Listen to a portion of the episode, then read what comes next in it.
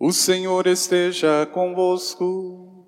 Ele está no meio de nós. Proclamação do Evangelho de Jesus Cristo segundo Mateus. Glória a vós, Senhor.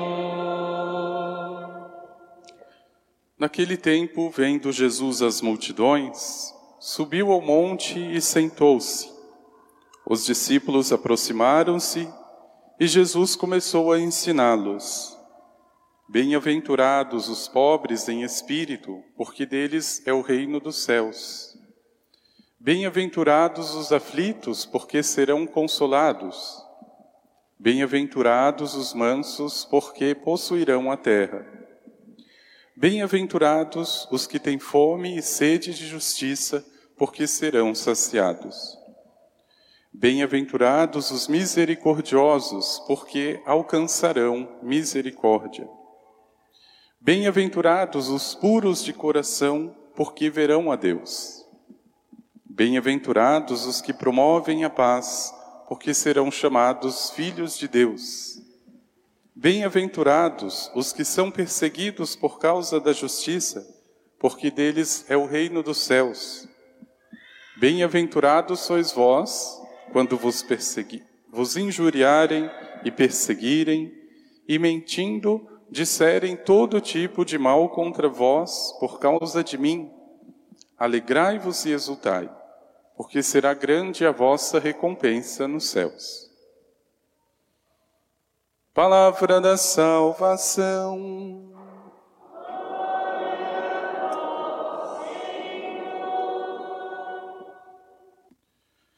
Vendo Jesus as multidões, subiu ao monte e sentou-se.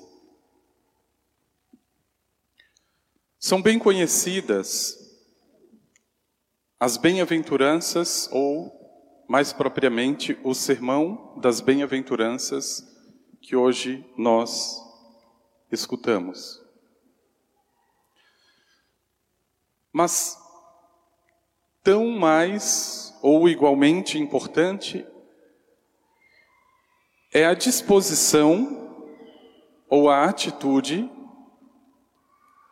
até para que cada uma das bem-aventuranças seja, antes de tudo, vivida e não simplesmente escutada como se escuta qualquer bela história, sem nenhuma consequência. E a circunstância em que Jesus está proclamando, ou que está dizendo e ensinando, como diz a palavra, começou a ensiná-los, merece a nossa atenção nesse momento. E uma primeira imagem que eu gostaria que você fixasse, meu irmão, minha irmã, é que em toda a palavra de Deus, do Antigo ao Novo Testamento, os acontecimentos mais importantes sempre se dão sobre a montanha, não é na planície. É muito significativo, por exemplo, que os dez mandamentos tenham sido dados a Moisés quando ele subiu ao monte Horebe, não quando ele estava no acampamento. É muito significativo que Cristo tenha se encarnado numa cidade que fica a uma boa altitude do mar, Belém. É muito mais significativo ainda que, para se transfigurar e revelar o seu mistério, Cristo escolha dois discípulos, Tiago e João, e suba ao monte Tabor. É igualmente impressionante que no sacrifício supremo do Redentor, ele faça no monte chamado Gólgota, ou lugar da caveira. Não foi embaixo, foi sobre o monte. O sermão das bem-aventuranças, não por acaso, não acontece na planície, onde estava a multidão. Diz a palavra: vendo Jesus as multidões, subiu. Não diz que a multidão subiu com ele, os discípulos subiram, a multidão eu não sei. Geralmente a multidão fica na planície. Ela não quer pagar o preço da fé. E exatamente por isso permanece a vida inteira na planície, que em outras palavras simboliza uma vida média, de medíocre. Mas aqueles que tiveram com Jesus a coragem e a decisão de subir o monte receberam estas palavras, que para bom entendedor queria dizer: a tua vida precisa ser isso que eu estou dizendo.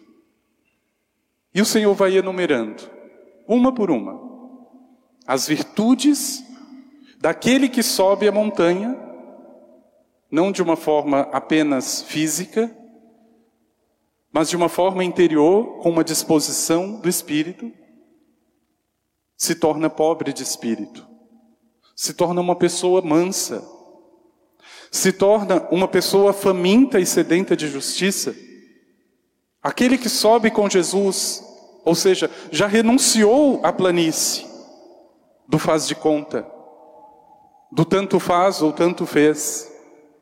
Essa pessoa já começa pela própria atitude de segurar na mão do Senhor, porque a subida, para quem faz, não é fácil, mas segurando na mão do Senhor, essa pessoa vai se tornando bem-aventurada. Bem-aventurada. O que significa dizer, meu irmão, minha irmã, que aquele que não tem essa iniciativa e permanece ali como a multidão na planície da vida, não é uma pessoa bem-aventurada. E o que é o contrário? Se torna ou permanece uma pessoa desventurada. Desventurada. É o oposto do bem-aventurado. Desventurada. Tanto faz ou tanto fez. Não é quente, não é frio, e exatamente por isso será vomitado no último dia. Agora veja, A simples presença do Senhor já é o convite para subir a montanha. Uma coisa é você dizer: olha, você precisa subir essa montanha, mas você vai fazer isso sozinho e queira Deus que você consiga. E outra é dizer: eu subo a montanha contigo. É isso que Cristo faz. Ele não fica na planície acomodado. Vamos ficar aqui que é mais fácil? Vamos evitar a fadiga de subir? Ele é o primeiro a demandar um esforço, mesmo físico, mas sobretudo um esforço interior.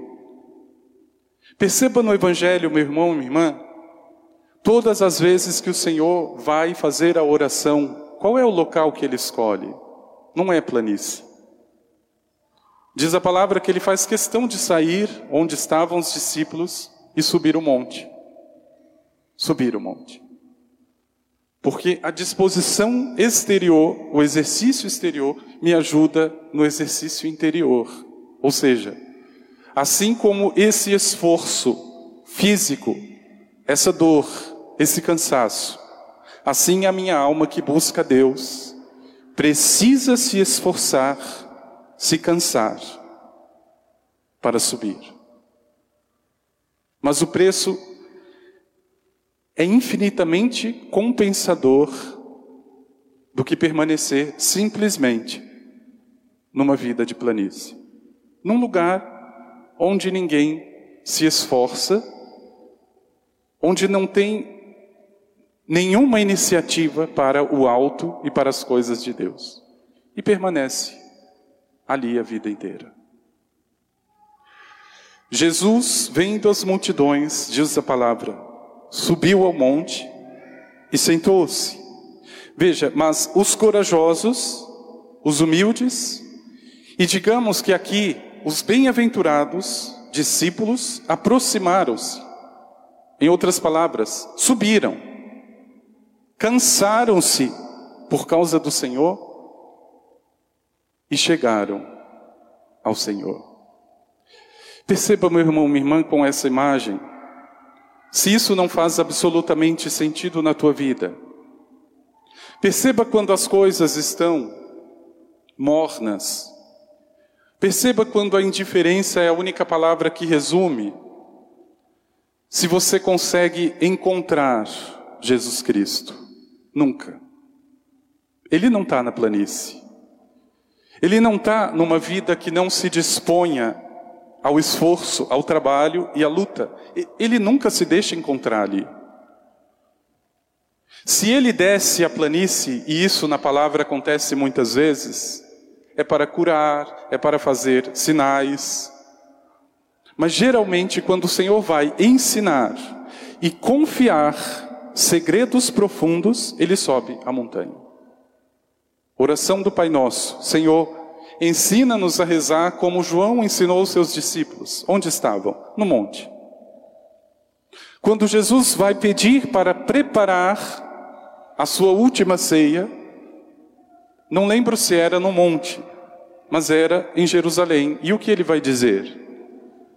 No andar superior, prepare a ceia. No andar superior. Ou seja, a vida que se disponha a subir com Ele encontra o Senhor. Encontra o Senhor. Meu irmão, minha irmã, veja. Aqui vai se tornando muito mais forte o apelo de todo o Evangelho, mas sobretudo dessas bem-aventuranças, de que é impossível se chegar a Ele sem esforço. E pelo menos sem essa primeira e mais importante decisão de sair de onde se está. Mas veja, a montanha aqui representa pelo menos duas coisas principais. A primeira delas é Cristo. A montanha não é uma, uma pedra. A montanha e a sua imagem, para nós, cristãos, é Cristo. Quando ele vai dizer uma parábola sobre isso, ele vai dizer: aquele que escuta a palavra de Deus, mas não coloca essa palavra em prática, é como um homem sensato que construiu sua casa na areia, na planície. Mas aquele que ouve e coloca em prática, é como aquele homem sábio que edifica a sua casa sobre a rocha. O vento não derruba, a água não chega, porque não está na planície, está em Cristo. Está na montanha, está na rocha. O que é que o mundo pode aqui? Nada. Ou pode muito pouco. Sopra um vento de vez em quando, mas a pessoa está tão firme no Senhor que aquilo, ao invés de atrapalhar, ajuda. Perceba, todos os personagens grandes da palavra sobem a montanha. Não são pessoas que ficam na planície. Meu irmão, minha irmã, talvez a pergunta que a essa altura você precisa se fazer: onde é que eu estou nesse momento? É uma pergunta fundamental, principalmente para aquele que busca de forma sincera o Senhor. Pois se você estiver na montanha, louvado seja Deus. Tenha certeza, meu irmão, minha irmã, é na luta da subida que você encontrará o que procura, o Senhor. Tenha certeza. Mas perceba se por acaso você permanece há tanto tempo no mesmo lugar, na mesma planície, e ainda espera com isso que o Senhor responda que o Senhor atenda ou que ele se revele no lugar aonde ele não está absolutamente. Ele não pode estar numa vida que se contente com a mentira, que se contente com as ideologias, que se contente em dizer: eu acredito, eu sou cristão, mas na primeira oportunidade a pessoa nem pensa e muito menos se esforça para fechar a língua, para parar de falar mal dos outros. É, o típico, é a típica pessoa da planície, a pessoa medíocre. Então veja, meu irmão, minha irmã, para que isso fique um pouco mais claro. Esses últimos dias, o Senhor tem me dado uma lição muito generosa e muito grandiosa, e através de uma coisa muito simples: a família. Os meus sobrinhos estão passando as férias aqui comigo. Mas talvez na minha cabeça eu preferisse que esses sobrinhos tivessem seus 20, 30 anos, até para ler um pouco O Senhor dos Anéis comigo, para assistir bons filmes, e de preferência para ficar bem quietinhos. Mas Dois, ou melhor, os gêmeos, têm quatro anos e o outro tem sete. Nem precisa dizer o que isso significa. E quando eu olho para Michelle, a minha irmã, do que ela era para o que se tornou, eu percebi essa palavra de um modo muito claro. Ela aceitou o desafio de subir uma montanha chamada maternidade. E a minha irmã nunca foi mais bonita do que é hoje. Nunca. Ela engordou muitos quilos, esteticamente, talvez ninguém percebesse a beleza. Mas basta ficar dez minutos com aquelas crianças para perceber. Eu não dou conta. Eu acredito firmemente que Deus sempre dê a graça de estado. O que significa isso? Para aquele que é casado, Deus dá uma graça especial para cuidar do filho, para ter paciência, para ter sabedoria, para ter fortaleza. Aqueles que o Senhor dá a graça da consagração, do sacerdócio, da vida religiosa, Ele dá uma graça especial. Porque uma coisa que me deixa extremamente desconfortável é lidar com gente doida. E na paróquia tem muita gente doida. E veja, o Senhor vai dando uma graça especial de estado, e eu tenho certeza que assim como eu não entendo como ela consegue lidar com essa realidade, ela muito menos consegue entender como eu lido com algumas realidades. Mas é claro que, a exemplo de um amigo meu, eu sempre pego carona com as crianças. Às vezes eu quero brincar de alguma coisa, mas como eu já sou adulto, né, não dá para brincar sozinho. Eu sempre, eu há muito tempo comprei um bote inflável, mais de cinco anos, que eu não usava esse bote, né? E ontem eu falei, não, esse bote bem que pode ser uma piscina para eles. E para mim, lógico. E passamos ali à tarde. Outro dia precisa de outra ideia. Então vamos acampar na varanda, vamos montar a barraca, vamos contar histórias. Mas chega uma hora que eu já não aguento. essa graça não me foi dada. Mas veja, meu irmão e minha irmã,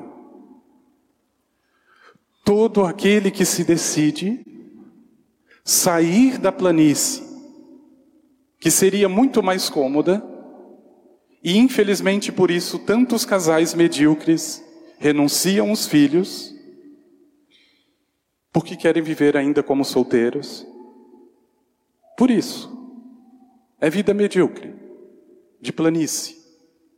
não tem coragem, não tem garra, não tem força de subir a montanha. Ah, porque vai engordar, meu corpo vai se acabar, eu vou, não vou ter tempo. Bom, cada um vai pagar o preço.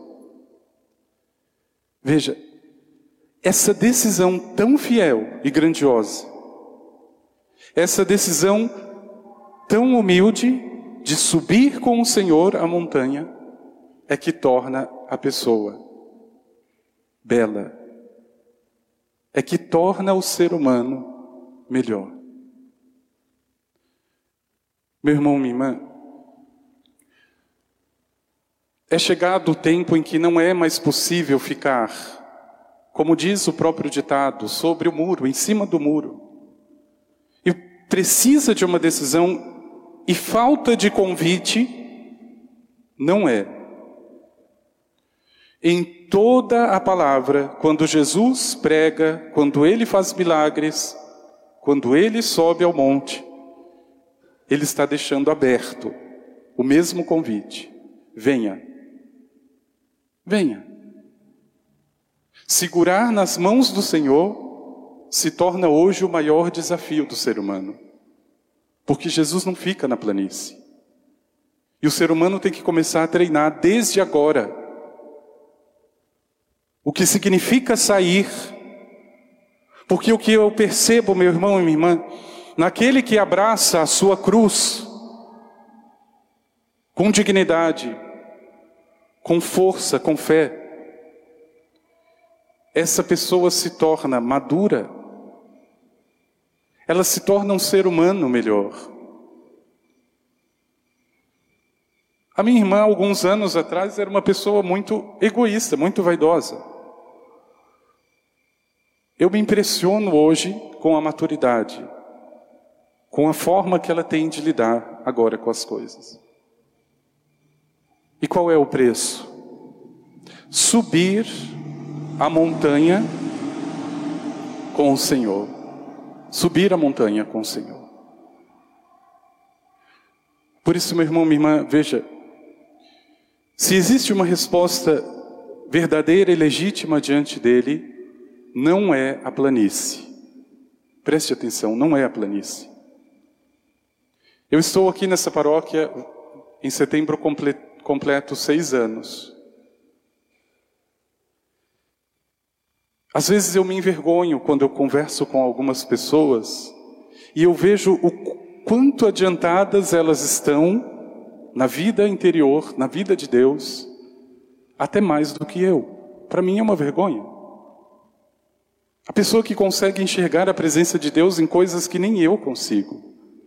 Ou a pessoa que tem uma humildade sincera. E por outro lado, tem pessoas que eu conheço há seis anos praticamente nessa paróquia.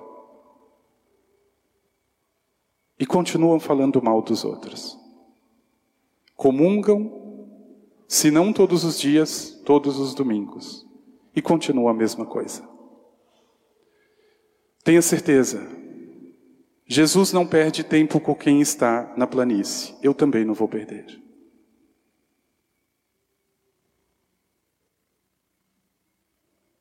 Veja, meu irmão, minha irmã,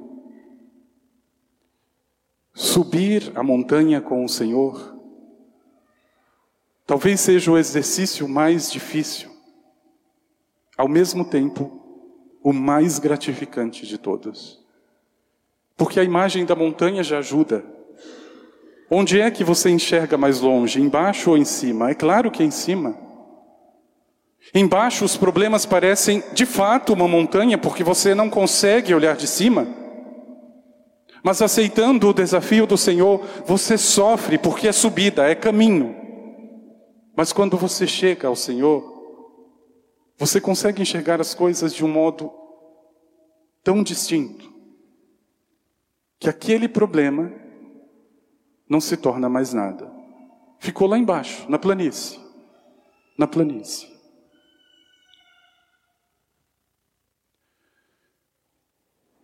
É pedindo, meu irmão, minha irmã, essa graça a Ele. Senhor, contigo e por ti a força, a humildade, a decisão de sair desta planície que estou para ficar contigo. Senhor, e estando contigo, estar com aqueles que são teus, com os bem-aventurados, os bem-aventurados. Irmãos, nós precisamos, pelo amor de Deus, entender o que significa essa palavra. E isso não acontece lá fora de modo independente do que acontece dentro. Veja, são atitudes que diz em que lugar se está, mas é só a decisão que me torna bem-aventurado. Veja, é muito pouco, e aqui a linguagem da mediocridade é própria, quando eu digo, bom, mas eu também não faço mal nenhum, nunca matei, nunca roubei, nunca fiz mal para ninguém. É verdade, você nunca fez mal para ninguém, mas também nunca fez um bem de verdade. O que é pior. Não estou dizendo que você tem que fazer a vida, ficar fazendo coisas atividades, coisas para a igreja, não é isso. Aliás, eu até discordo de pessoas que tenham muitas coisas para fazer na igreja. Isso não é saudável. Mas o que você precisa fazer muito é crescer nas virtudes, humildade, mansidão. É isso que precisa crescer.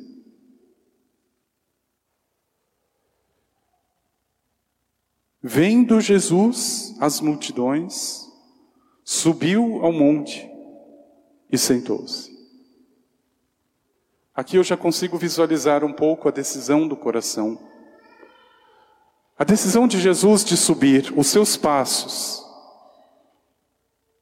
Aqueles que estavam com ele e apaixonados por ele, não pensavam duas vezes. Eu vou com esse homem. A quem iremos, Senhor? Tu tens palavras de vida. Mas eu fico pensando, por exemplo, nas pessoas que começavam a colocar as justificativas. Eu acho que eu não vou subir, não. Olha, já está quase na hora do almoço.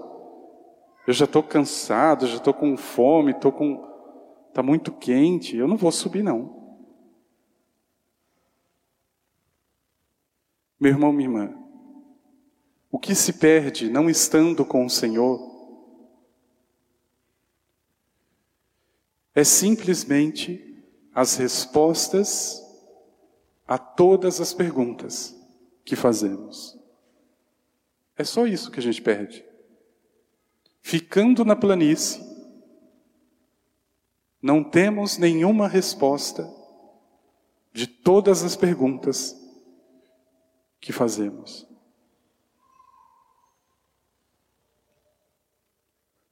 Por isso, coloque no teu coração, antes de tudo, o lugar onde hoje você se encontra. E, na verdade, essa resposta que precisa ser dada para Ele. Onde você deseja estar? Talvez você chegue à conclusão: aqui está bom, deixa as coisas como estão, a minha vida é assim mesmo. Mas se você tomar uma decisão na direção do Senhor, tenha certeza, meu irmão, minha irmã, será uma grande luta, uma grande subida e uma grande graça. Porque quem está do lado de Jesus e quem teve essa coragem e humildade de subir, mesmo que desça um dia, não é a mesma pessoa. Mesmo que por alguma razão ela volte para a planície, porque Jesus também voltava. Mas o coração já estava no alto. A medida já não era minha. Por isso, que no teu coração o Senhor consiga essa resposta de todo o convite feito no Evangelho, podemos resumir: venha e me siga. É o convite. Mas seguir para onde? Bom, agora eu acho que você já sabe. Não é para a planície. Não é para as coisas como elas hoje estão, simplesmente. É montanha. Com tudo o que significa dizer a montanha. Vamos pedir ao Senhor.